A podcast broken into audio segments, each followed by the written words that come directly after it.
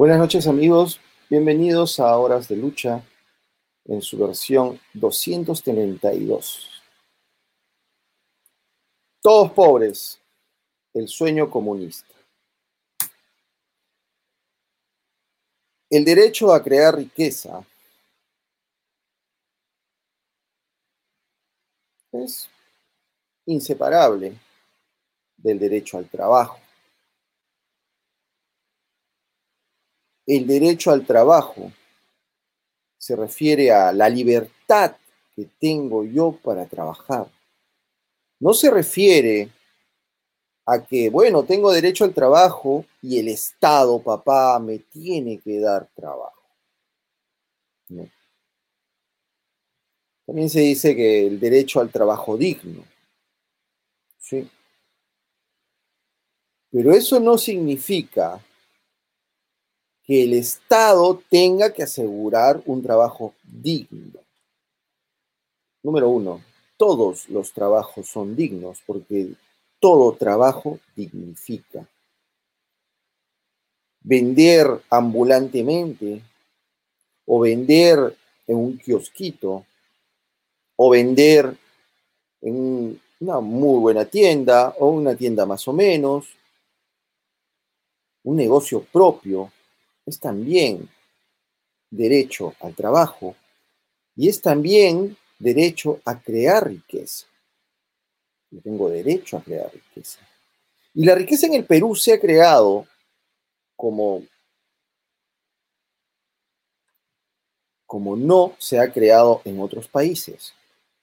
Se ha creado de una manera semiformal. Porque ya no vamos a llamarlos informales, porque no lo son. El peruano no es ilegal y tampoco es informal. El tema aquí es que la formalidad para ser alcanzada pues tiene un escollo muy grande que es la burocracia. Y es la burocracia que hay que vencer. Pues, muy aparte de eso, un informal, como se le dice, paga su derecho a estar, por ejemplo, en la calle o quizás paga su alquiler. O quizás hasta, bueno, tiene RUS o RUC. Claro que sí. Pueden decir, no, que solamente pagan un montito fingiendo que ganan esto o que ganan el otro. Bueno, señores, lo interesante aquí es que la creación de riqueza un muy buen porcentaje de la riqueza, podríamos hablar de tres cuartas partes de la riqueza en el Perú, se crea de manera semiformal. Ese derecho durante toda esta pandemia se ha perdido. Se ha perdido totalmente. Eso es lo que hacen los países comunistas prohibir el trabajo, prohibir la creación de riqueza y sobre todo una, una forma de creación de riqueza que es como se ha levantado el Perú, como se ha levantado la economía peruana que es envidiada en todo Sudamérica, como se ha levantado la economía peruana que ha hecho, ha hecho posible que desde el 2000 hasta la fecha nosotros no tengamos más de 2% de inflación algo que es impensable, pues por lo menos hoy día, por ejemplo, en Argentina. Argentina tiene, creo que, esa inflación diaria, pues nosotros no. Qué maravilla, me decía un argentino. No puede ser. Tantos años con el mismo precio del dólar. Sí, señores. Porque, por ejemplo, en Argentina el año pasado costaba 70, hoy día cuesta 130 el dólar. Entonces, el comunismo que hoy acecha nuestro país amenaza con quitar el derecho al trabajo y por ende a la creación de riqueza. Amenaza con ser el exclusivo y único empleador para repartir miseria. Amenaza con que todos seamos pobres. Amenaza con algo que dice ser riqueza social. No se oponen a la riqueza, pero que ésta sea social, no grupal, no individual. Yo les digo a todas esas asociaciones de comerciantes, no van a poder desarrollarse. No, porque lo que ustedes trabajen tiene que ser aportado a la sociedad. Lo que ustedes ganen tiene que ser aportado a la sociedad. Lo que ustedes trabajen y por lo tanto ganen por ese trabajo, por ese sudor, por ese esfuerzo, por ese levantarse cada día, no dormir, por ese ir contra la corriente, por, esa, por ese empecinamiento, por esa necesidad de darle a tus hijos educación, comida. No, el Estado te lo prohíbe. El Estado te prohíbe crear riqueza, tu riqueza, tu esfuerzo. Y riqueza no estamos hablando, pues, oh, gran riqueza, no, señores. El dinero que tú te mereces y que tú te ganas pues ya no va a ser tuyo. Así de simple. Y vamos a ir viendo en este programa cómo es que pretenden hacerlo estos comunistas, señores comunistas. Pero luego de que conocemos, nos cuente Jeff qué está sucediendo allá en los Estados Unidos. Hola Jeff, buenas noches, bienvenido. Aló, aló, aló, buenas noches a toda la gente que nos ve, buenas noches Américo, buenas noches a la gente que nos ve alrededor del mundo. No sé, ¿me están escuchando? ¿Me escuchas bien, no? Sí, sí, sí, perfecto. ¿Qué está pasando en los Estados Unidos? Bueno, ustedes se acuerdan cuando murió este señor eh, George Floyd en Minneapolis y que desencadenó toda esta violencia y destrucción de las ciudades, algunas ciudades de Estados Unidos con Black Lives Matter y, Antifa, que salieron a destruir eh, las ventanas de los edificios, atacar a la policía, inclusive atacaron acá la Casa Blanca. Eh, eh, fue, fue, terrible. Bueno, el policía, no sé si habrán visto ustedes el video, el policía que pone ligeramente la rodilla sobre la cabeza de este señor de George Floyd, lo han llevado a un juicio y hoy día ha salido el veredicto. El veredicto ha sido culpable en los tres, en los tres cargos. Eh, había un, cargo bien fuerte de second degree murder, eh, muy fuerte. Pero el, yo creo que el juicio va a terminar en un mistrial, o sea que el, el juicio va a caer a foja cero. ¿Por qué? Porque número uno, y bueno, toda la prensa, toda la prensa, toda la media se le fue encima de este señor solamente por ser blanco y su esposa creo era de Tailandia, algo así, ¿no? O sea, lo atacaron de racista. Le dijeron, tú lo has matado al negro porque eres racista. Ese es lo que la prensa hizo creer a, todo el mundo y Estados Unidos racista, pues. Sin embargo, acá se aplica la teoría del lumpen proletariado. El lumpen proletariado, que es una teoría marxista. ¿En qué consiste esta, teoría, marxista? Él, eh, Marx y eh, Hegel reconocieron de que es, había un sector de la población, que son los criminales, que no salen de su criminalidad. O sea, por más que los quieras ayudar, por más que le mandes a un santo, no salen. Y reconocieron en ese grupo la potenciabilidad para hacer política y para enfrentarlos a los otros. Entonces, ¿qué es lo que se hace aquí?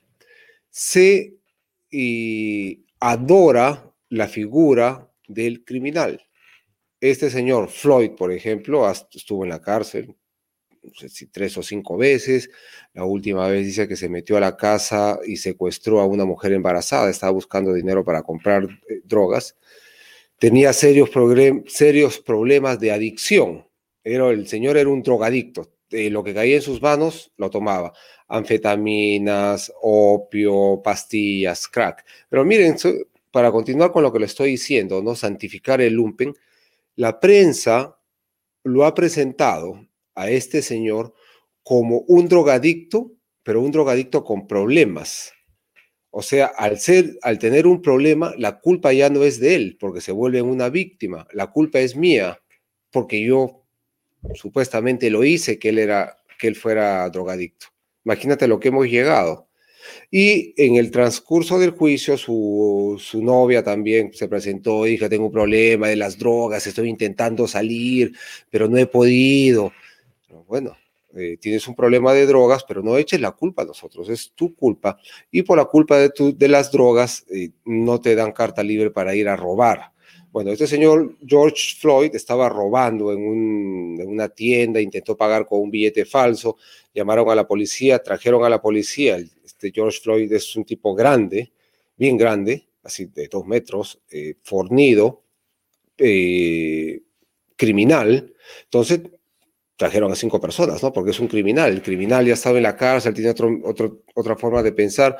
Lo redujeron y, y cuando lo han estado reduciendo, eh, se ha muerto y por una sobredosis posiblemente, un ataque cardíaco, porque el tipo estaba bien, bien alto en, en drogas. Eh, ¿Por qué digo que esto va a ir a foja cero y, y no ha sido un juicio justo?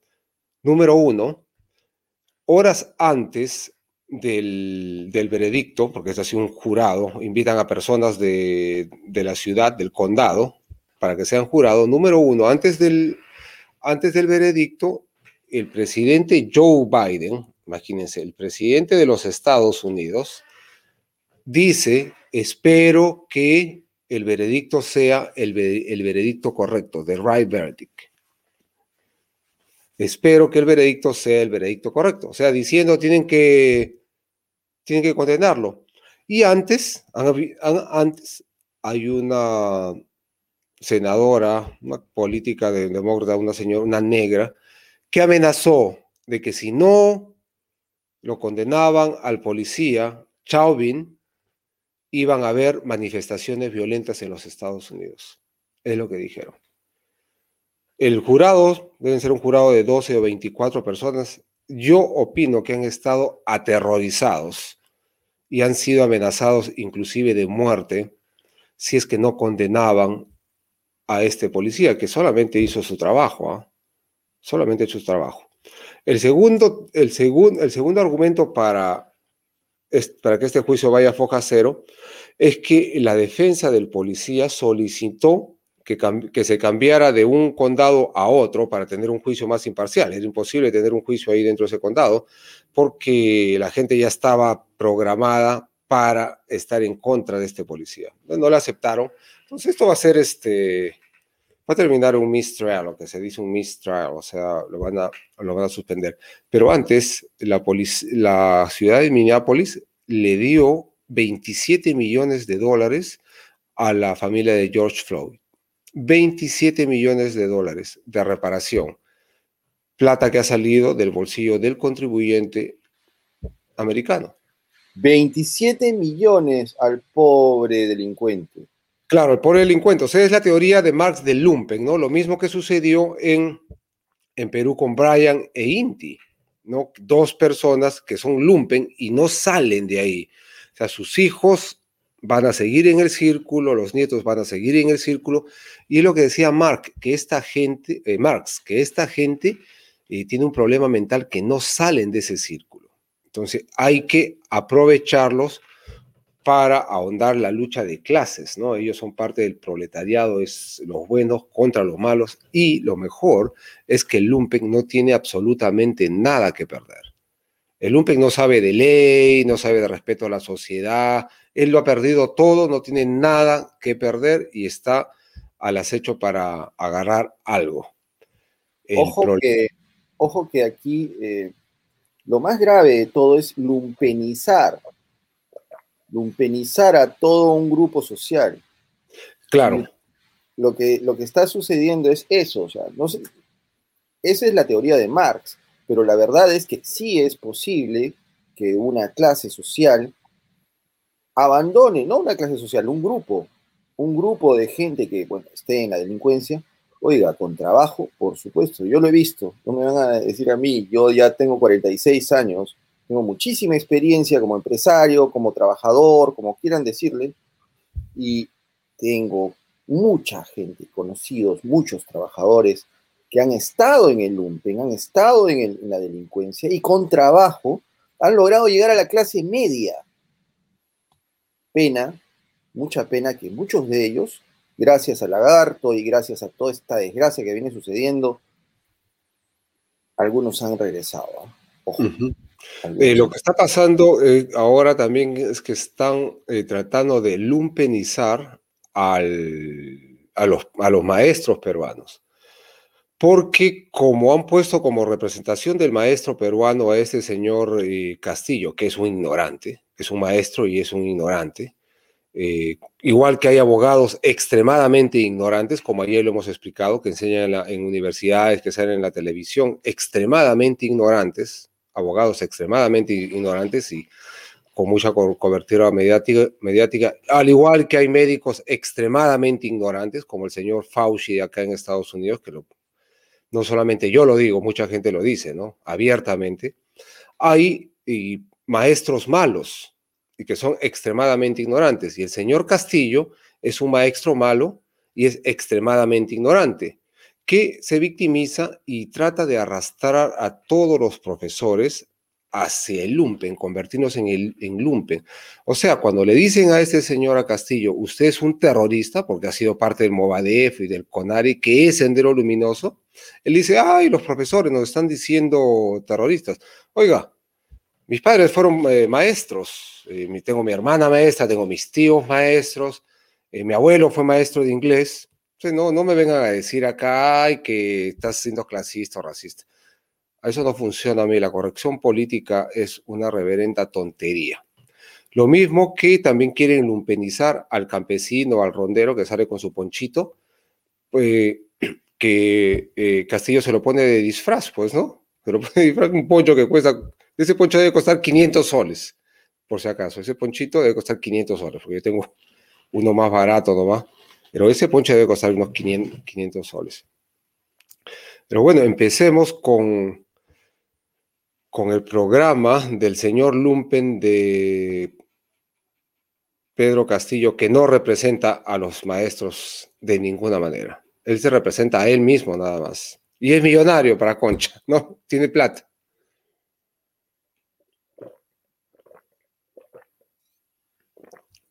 Ya sabemos cómo funcionan estos. Ah, ¿No, se puede agrandar? Sí, claro. Bueno, estas son este, pequeñas páginas que hemos sacado del ideario de plan de gobierno del Partido Político Perú Libre, ¿no? Y miren este, la izquierda socialista no renuncia a la riqueza, pero esta debe ser social, no individual ni grupal. Entonces, ¿qué es lo que quiere decir? Que te va a quitar tus cosas, pues porque no puede haber riqueza individual. ¿A qué se refiere a, qué se refiere a diversa riqueza individual? A tu frigider, a tu radio, a tu carro y a, tu mismo trabajo, a tu mismo trabajo. Al fruto de tu trabajo, todo el fruto de tu trabajo. ¿Y qué, se, refiere a grupal? Si tienes un grupo de amigos, si tienes una cooperativa o una pequeña empresita, te la van a quitar también, pues. Si no puedes tenerlo.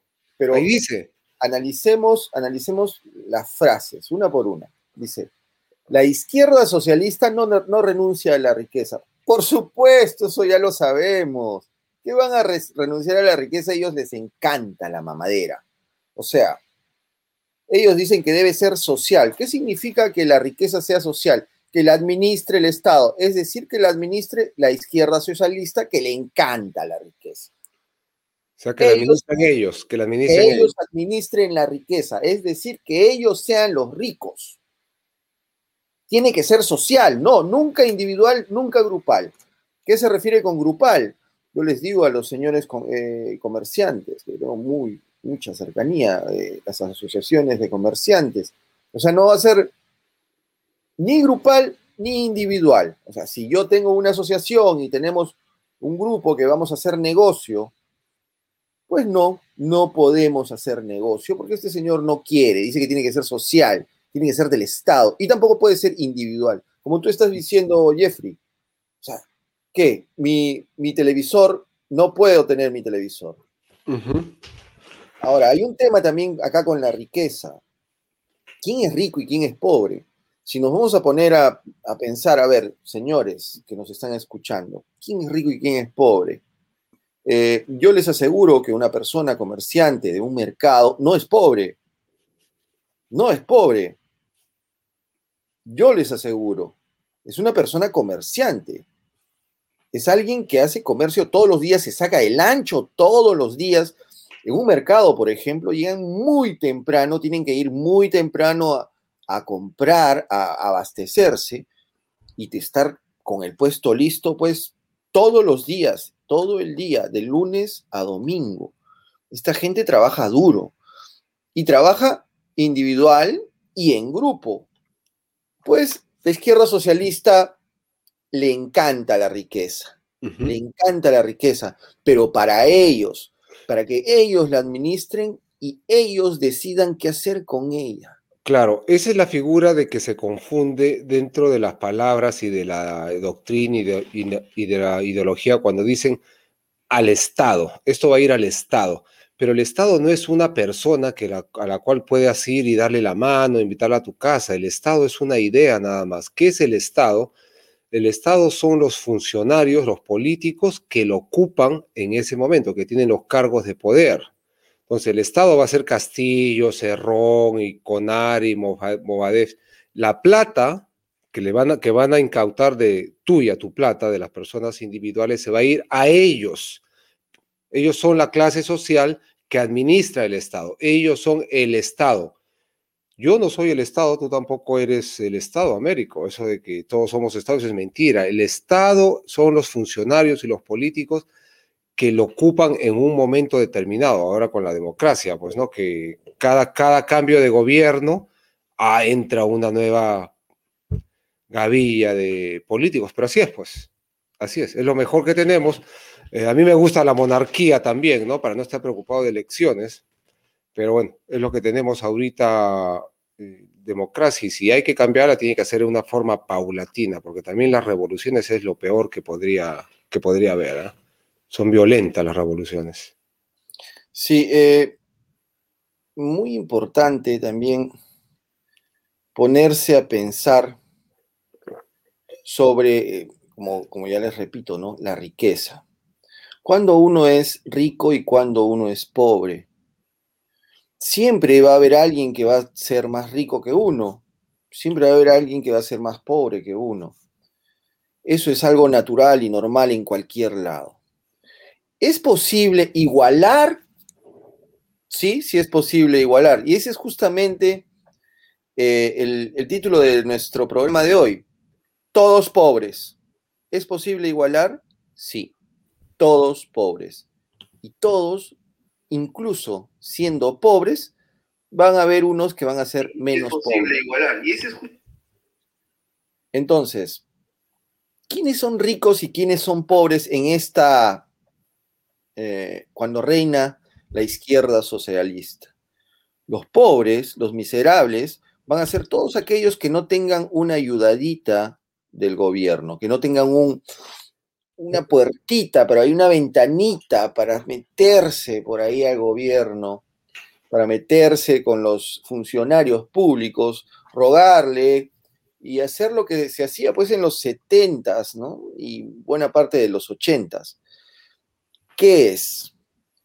Eh, con los se trata de que las, empresas y los empresarios ya dejan de ser empresarios y empiezan a ser chupamedias de los funcionarios públicos. Empieza, pues, ya sabemos cómo es esto, ¿no? La, la, típica, ¿te acuerdas, Jeff, en los ochentas, ¿no? Cuando invitaba siempre, ¿no? La parrillada para el tal, la parrillada para tal el, el, gobernante de turno, la parrillada para esto, la parrillada para el otro. Bien, eso se llama mercantilismo. Mercantilismo puro, que es lo peor, pues. Eso no es este libre mercado, eso no es capitalismo, eso es mercantilismo, donde sobordas para que el Estado te compre. Y eso es lo que, por ejemplo, más abajo, sí creo que pueden leer, dice. Eh, dice, al plantear la economía popular con mercados en contraste a la economía social de mercado. Dice, economía popular con mercados. ¿Qué es una economía popular con mercados? Dice que liberan al Estado para que pueda crear empresa y competir. Y competir equitativamente con el empresariado privado. Yo les digo una cosa. Eh, ¿Cómo puedes competir con alguien que hace las reglas? ¿Cómo puedo yo competir si tú eres el que hace las reglas? Claro, y además que va a ser una competencia desleal porque el Estado, o sea, los funcionarios públicos, van a poder meterte la mano al bolsillo cuando les falte plata. O sea, van a poder bajar el precio. Van a poder trabajar a pérdida porque si le falta plata para pagar la planilla, van a ir y te van a meter la mano. Sí, así es. Y, y bueno, pero vamos por el lado de la, de la competencia. ¿Cómo vamos a competir nosotros? ¿Cómo puedes competir tú? Por ejemplo, si tienes tu fábrica de bolsas, cuando el Estado dice, no, las bolsas son de necesidad pública porque, qué sé yo. Entonces solamente el Estado puede, puede hacer bolsas. O sea, te va a prohibir el trabajo, va a prohibirte porque estás compitiendo con el Estado. Y si estás compitiendo con el Estado, porque acá está mintiendo, dice que el Estado va a competir. No, no va a competir. Te va a prohibir a ti que hagas, que realices esa actividad económica porque el Estado es quien tiene que hacerlo. Y eso tiene que ver con las universidades, por ejemplo.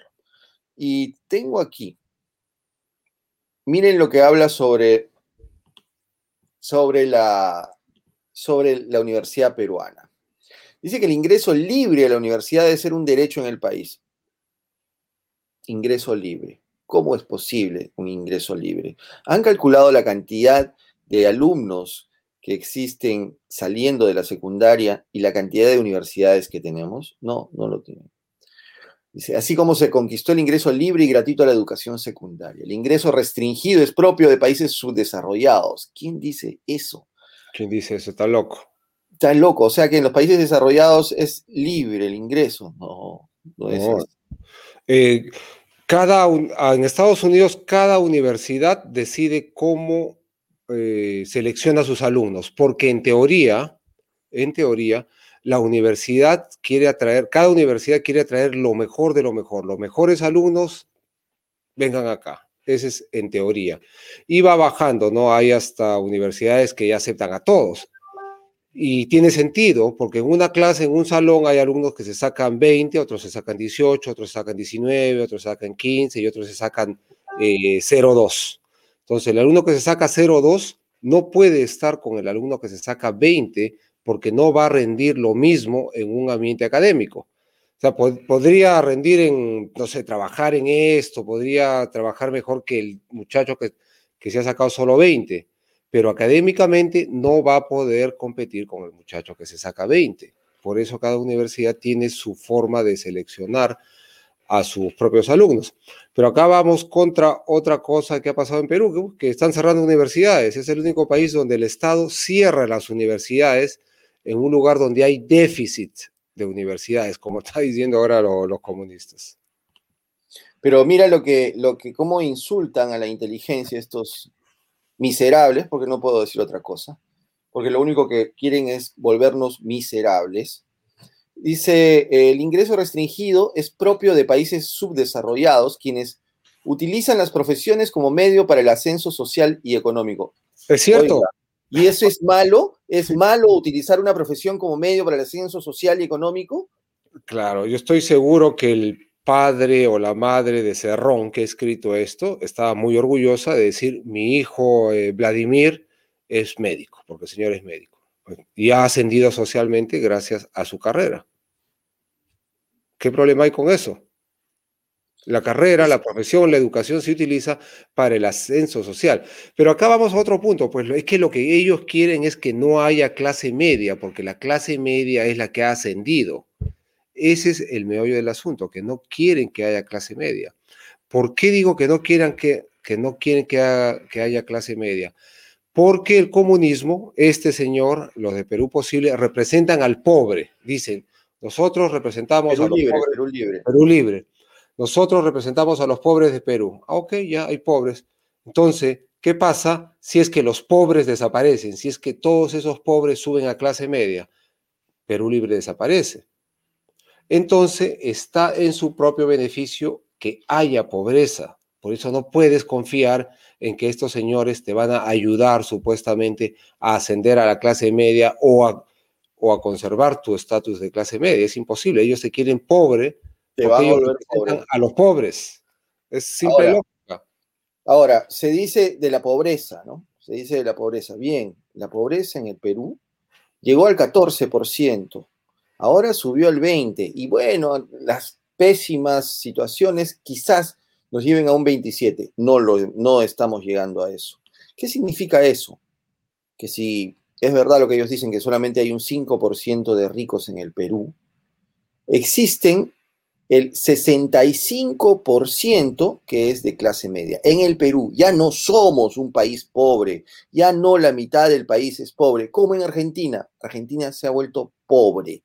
¿Por qué? Por el socialismo. Y un socialismo que es, bueno, es soft, pero es totalmente dañino, porque tampoco es tan soft. Me refiero a soft porque intentó estatizar, pero felizmente el, argentino se dio cuenta y dio marcha atrás, pero te llenan y te llenan de impuestos y normas que te, que te prohíben y te cierran y papeletas y una cosa y otra. Imagínate en una ciudad tan inmensa como la que, como Buenos Aires, eh, la, están, la están sufriendo ellos que son un poco más este, formales.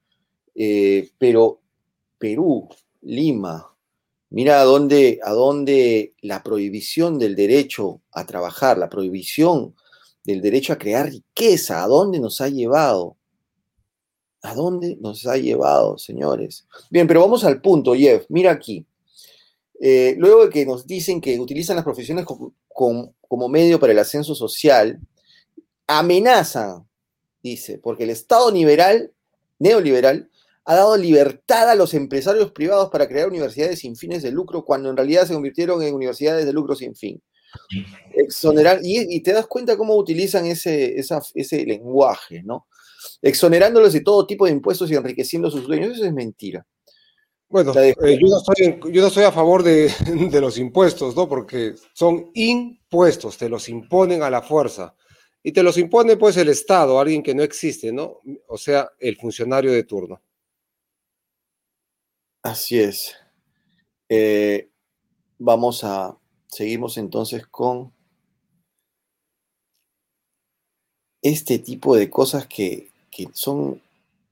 El próximo, el próximo. Miren aquí.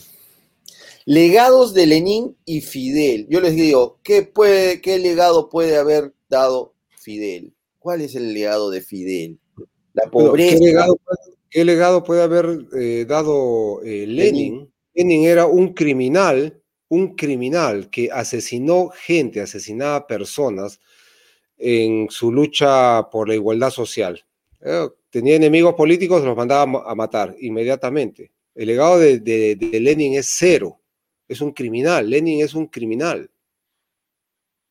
Yo podría decir hasta menos millones, porque un tipo que, que mató muchísima gente, de hambre sobre todo, y, también Fidel. Fidel, ya sabemos cómo fue su revolución. Nunca se han dado es la cantidad de muertos que ha tenido esa, esa, esa revolución. Muchos se desencantaron felizmente, ¿no? Uno de ellos fue Vargas Llosa, ¿no? Y él apoyaba a Fidel, como todos los eh, intelectuales pues, de la época. ¿no? Eh, pero mira lo que dice, gran razón tenía Lenin cuando manifestó que la verdadera libertad de prensa en una sociedad solo es posible cuando éste se libere del yugo del capital.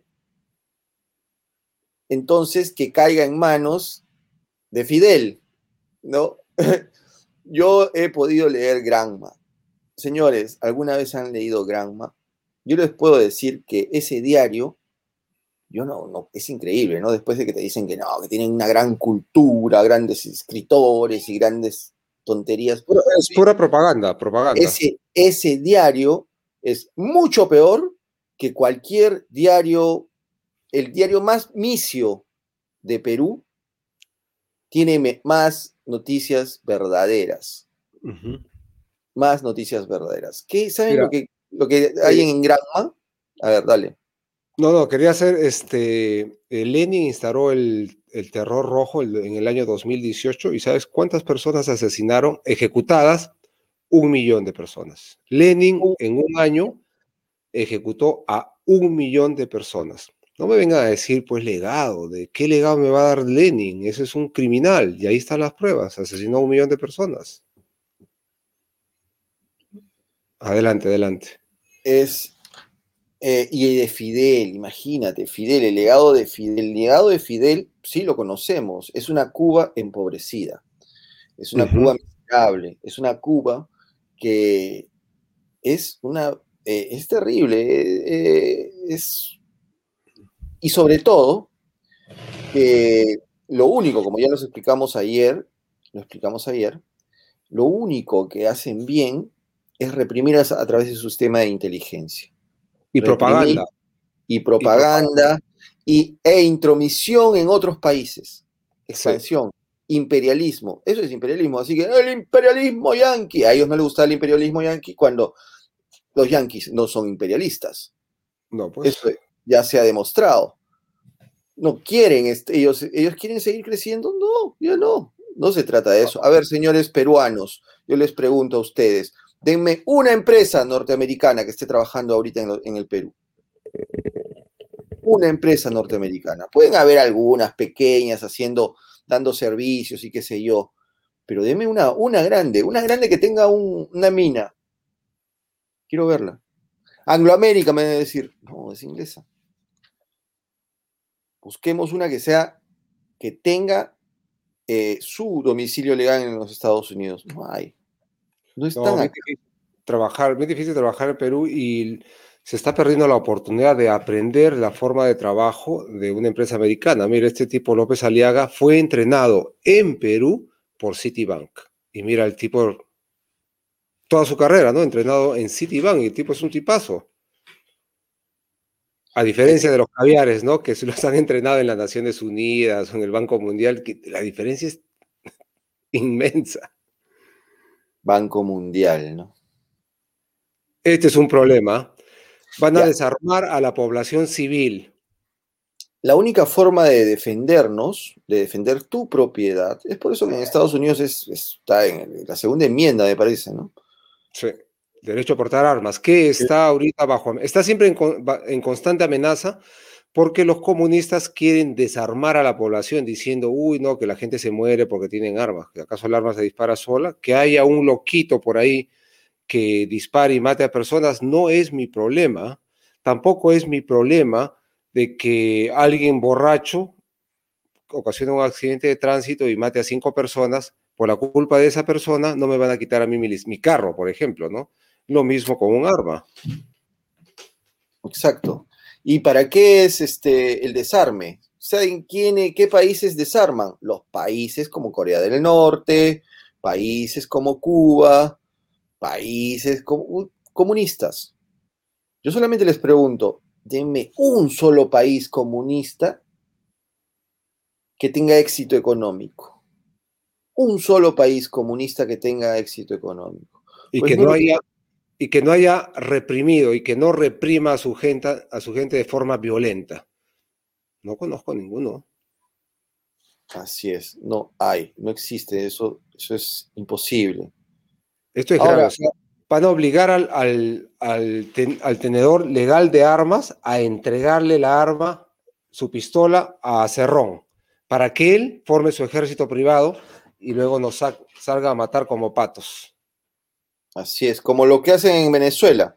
En Venezuela los están armados y, armados por el Estado, esas milicias callejeras que cuando sale el millón de personas que sale a protestar y que en una democracia eso tumbaría inmediatamente, inmediatamente a todos esos eh, esas personas que están equivocadas, a esa generación que está equivocada, que piensa que cuando este señor no va a tener eh, mayoría en el Congreso, señores, el cierre del Congreso.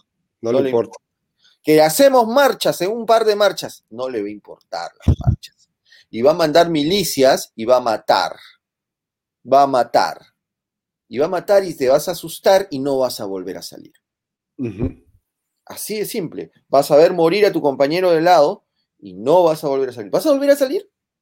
¿Tú crees que va a ser tan fácil como tirarle piedras como hicieron ahora en noviembre? ¿Tú crees que va a ser tan fácil? No, te van, a, disparar a matar y te van, a meter a, una mazmorra de ahí no sales nunca. En el nombre del pueblo, ¿ah? En el nombre, en del, el nombre pueblo. del pueblo, de tu seguridad, como lo hizo, por ejemplo, eh, el lagarto, mató a 13, ordenando todo un operativo, un operativo que fue todo pura farándula, pura, pura, puro teatro. Y ese teatro que armaron, y ese teatro que armaron mató a 13 personas. ¿Y qué pasó con esas 13 personas? ¿Qué pasó? ¿Qué pasó? Los, acusaron después de muertos de tener COVID. Imagínate la ridiculez y la gente cree, ¿no? O sea, tú crees que no te están manipulando, sí te están manipulando porque te hicieron creer que los chicos se habían muerto por su culpa, por salir a bailar. Nada más, por salir a bailar. Y luego los acusaron de tener. La prensa mermelera, viendo que la gente estaba, pues, estaban despidiendo a sus amigos gente joven. ¿Qué tiene de malo bailar? O sea, estaban bailando ahí en el, en, el, cementerio, pero ¿qué tiene de malo? Si ustedes he visto bailar. Ustedes, defienden la identidad, pues la identidad acá en el Perú, en Sudamérica, es así. Así se despide bien, bien hispano. Acá en, Estados Unidos, en los estados sureños, eh, Carolina del Norte, Carolina del Sur, Tennessee, los entierros de negros eh, son con bandas, como los entierros españoles, va con tu banda, ti, ti, ti, porque esa parte era medio español antes. Eh, y salen con bandas normal y bailan, ¿no? Normal, pero la prensa, ¿no? Como la prensa mermelada, ah, que estos, hasta creo que le dijeron mal criados de hogares eh, destruidos y sin valores. Está, ok, Maro. Estamos en el Perú. ¡Ay, mi Perú! ¿Cómo me dueles? Cállate. Oye, aquí hay, algo importante, Jeffy, que se relaciona con, con lo que ayer en Contrabatería ha revelado el em, coronel Beto Bedoya en su programa que se transmite por este canal de Horas de Lucha. Él ha dicho la historia de Jaime Cerrón. Jaime Cerrón es el papá de Vladimir Cerrón. Jaime Cerrón, eh, lo que acaba de decir, lo que él ha afirmado, es que, pues, sería evidentemente un terrorista.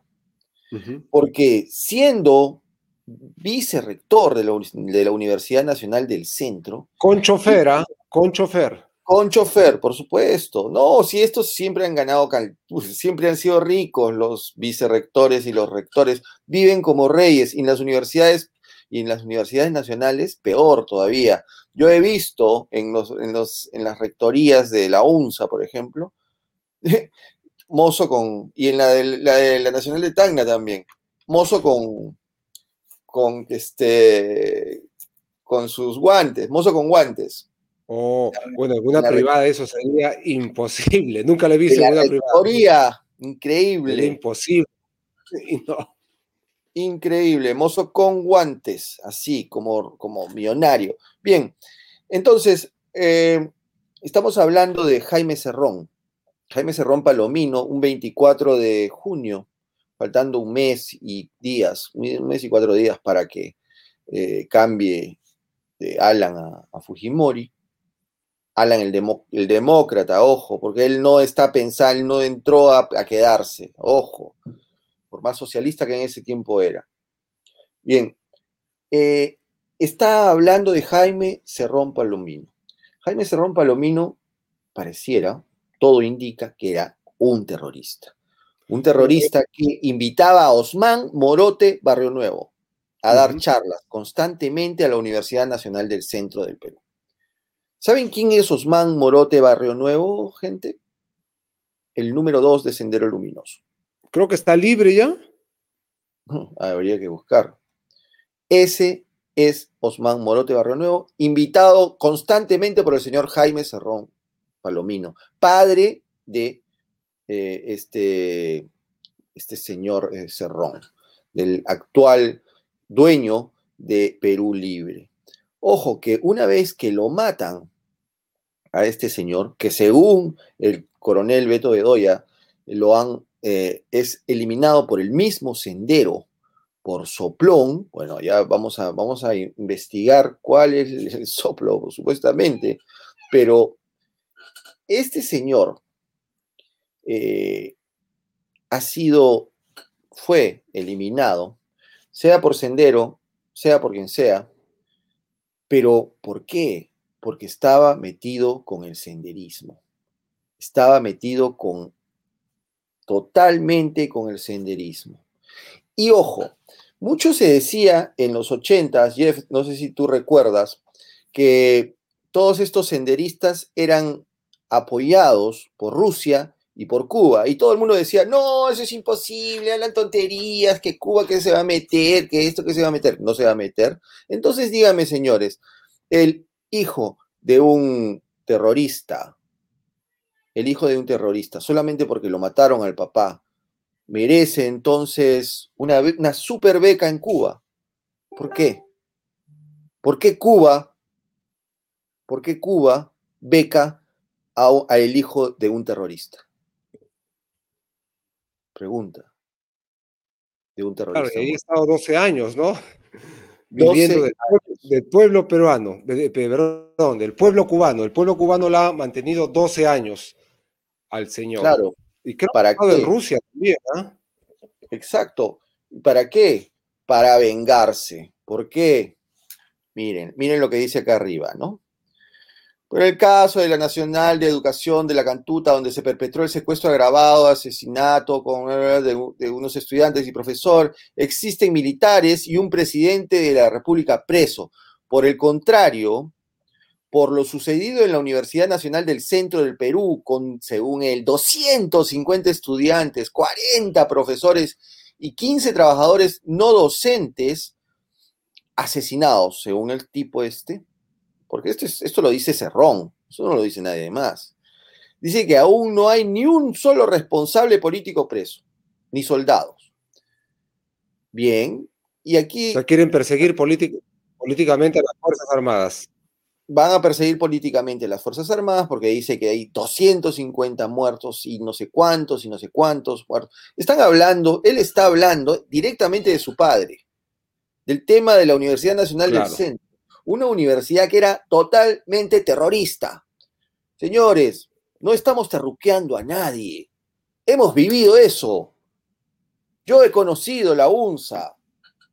Mi hermana ha estudiado ahí. Yo he conocido, yo he ido a clases en la UNSA. No me van a contar otra cosa. Eran terrucos. Estaba la Facultad de Sociología, terrucos. ¿Cuántas mentes yo conozco que han caído a esas facultades de, sociología y se han destruido? Pobres padres que pagaban esa educación. Bueno. Castrados mentalmente, pues los castran mentalmente.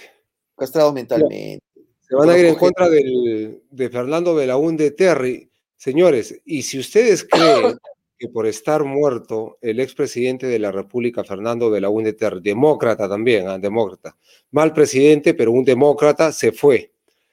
¿Ustedes creen que, que, no lo van a perseguir? Por supuesto que lo van a eh, perseguir. Miren lo que ha pasado en España. El ex presidente Franco, que está muerto hace 50 años, me parece, estaba enterrado en un lugar X, en el Valle de los Caídos, algo así.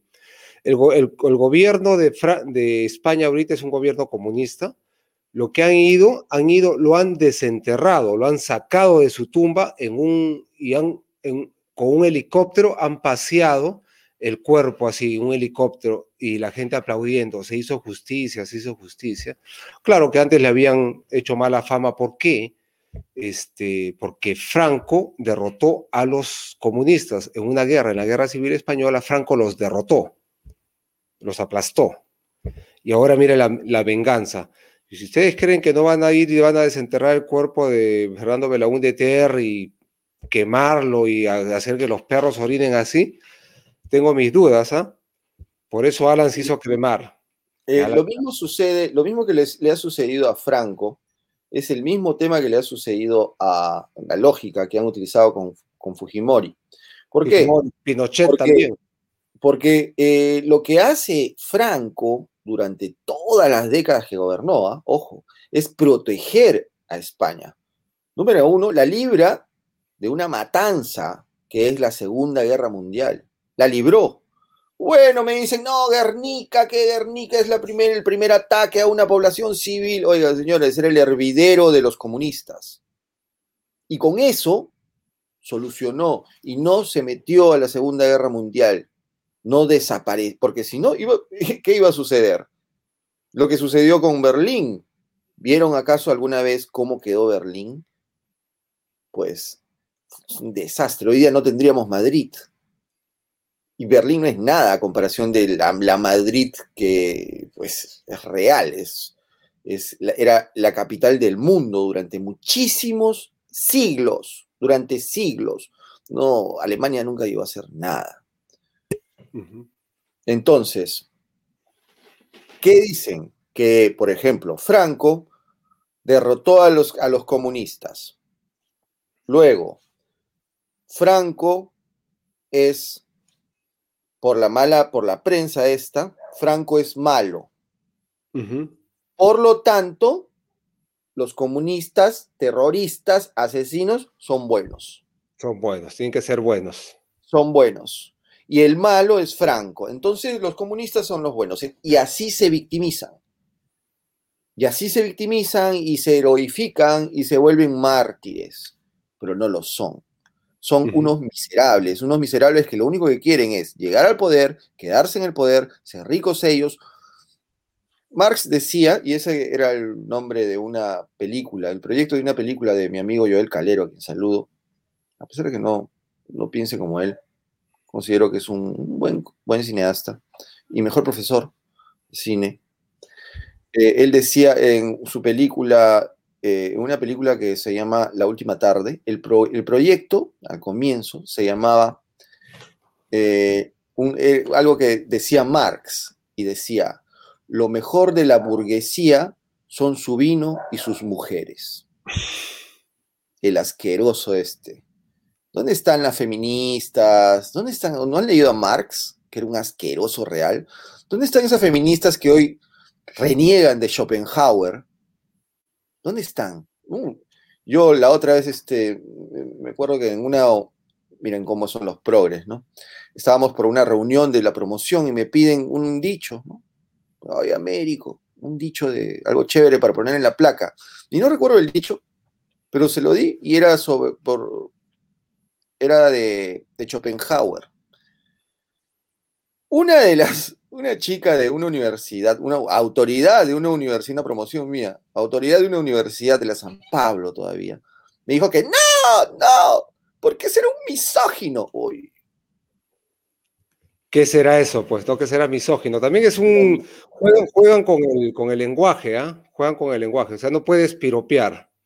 No puedes piropear. Y me acuerdo, ahora has traído a colación cuando se fue esta muchacha, esta señorita, que era guapa, ministro de Educación de PPK, creo, un desastre, una señora, una chica que hablaba así como un gatito. Sí, sí, entró sí, que le di, el nuevo ministro le dijo, no, es una mujer guapa, y la otra tipa se ofendió, dijo, no me, no me sentí bien porque me decían guapa.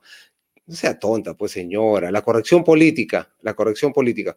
Oye, pero si nos está escapando algo ahí, mira, violación en lo que tienes ahí en la pantalla, violación de los, a los derechos humanos individual o colectivo cuyos autores deben ser procesados y condenados, o sea, la persecución política, y está dispuesto a reparar plata de manera definitiva y por única vez a todas las víctimas del terrorismo, o sea, que les van a pagar a, las, a los herederos, a herederos y a los que han salido de la cárcel. terroristas. De los terroristas, o sea, plata para los terroristas.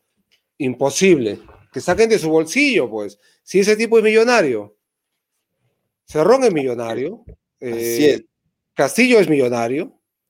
Yo digo, eh, ¿por qué Cerrón no va a trabajar a Cuba y gana como cubano? O a Venezuela. O a Venezuela, ¿por qué no va a un país así? O a Argentina, a ver si puede ir a Argentina a trabajar. Justo estaba viendo, eh, ¿saben cuánto ha sido el bono para los para los médicos y todavía el tarado de Fernández ha dicho, no, estos son unos vagos. ¿Sabes cuánto ha sido, Jeff? 50 dólares. Ese ha sido el bono para los pobres. Un, médico, un médico argentino, ¿no? Que tenía una reputación increíble en todo el mundo, más que el médico peruano, el médico argentino, que había más ciencia, destruido. Que las, este, las universidades argentinas también desde la década del 70 eh, son nido de comunismo, totalmente. Uf, eh, yo, conocí la facultad de, medicina, las facultades de la UBA son lindas, son parecidas al, Partenón, es un tipo Partenón eh, como el del el Palacio de Justicia de Limeño. Y en la puerta de la universidad, estudiantes de medicina, que deberían estar en, un laboratorio, en una, clínica, estaban repartiendo volantes. Haciendo política. Haciendo política. Ah, tienen tiempo. Entonces esa facultad no es buena, ¿no? Porque si tienen tiempo para hacer política, estando en la universidad, es que no es una universidad tan estricta en las horas de estudio. Vos. Deberían estar estudiando. Pasemos el otro, porque si ya se nos escapa el tiempo. Sí, sí, sí, sí. para terminar. Confiscará tierras agrícolas, dice. El profe confiscará tierras agrícolas. Dice, recuperación de las tierras agrícolas. Grandes proyectos de irrigación como Majes Siguas, con 2.500, ¿qué? 2.774 millones. Mira, ya les han puesto precio incluso. Chavimochi, con 213 millones. Chinecas, Gallito Ciego, Chira, Piura, Jequetepeque, Saña, Pasto Grande, ahí estamos, qué buenos. Cuyango Tumbes, Río Cachi y Tacna. Se concesionaron y justificaron bajo el pretexto de beneficiar al campesinado. Eso es lo que va a hacer confiscar tierras agrícolas. Confiscar tierras agrícolas, ¿no? Es que lo que quiere la izquierda y ellos eh, adoran es al campesino miserable, tal cual se está presentando ahora eh, Pedro Castillo como un campesino extremadamente pobre, tal cual se presentaba Mujica como un campesino pobre. Eh, Mujica no es campesino, es un rancho de recreo que él tiene. Otra cosa es que sea flojo y lo tenga todo desarreglado, como él era, ¿no? Como es Mujica, cochino. Mírale la, las uñas de las manos y de los pies, es una persona cochina, desasiada. Pero decían, hoy campesino pobre. Pero si un campesino un empresario quiere ser campesino, quiere hacer algo, compra agro, compra 30 hectáreas de su plata y no le pide nada al Estado. Él las va a hacer producir, pero te las van a expropiar. Moquehuanos que compraron en Pasto Grande, que los estafó el lagarto, les van a expropiar sus tierras si es que no se las invaden hoy día o mañana. Si es que no se las invaden. eso ya está visto, está visto. Y hay otro que no lo tengo aquí, pero es muy importante, señores. Este señor Cerrón considera que tu jubilación es dinero del Estado. Es parte de la riqueza del Estado. o sea, de él, de él, es de él. él. La ONP, todo lo que esté en la ONP, todo lo que esté en la AFP, es de él. Olvídate. A ver, pregunta, pregunta a ver si alguna vez salía una jubilación en la época de antes de Fujimori. A ver si salía una jubilación.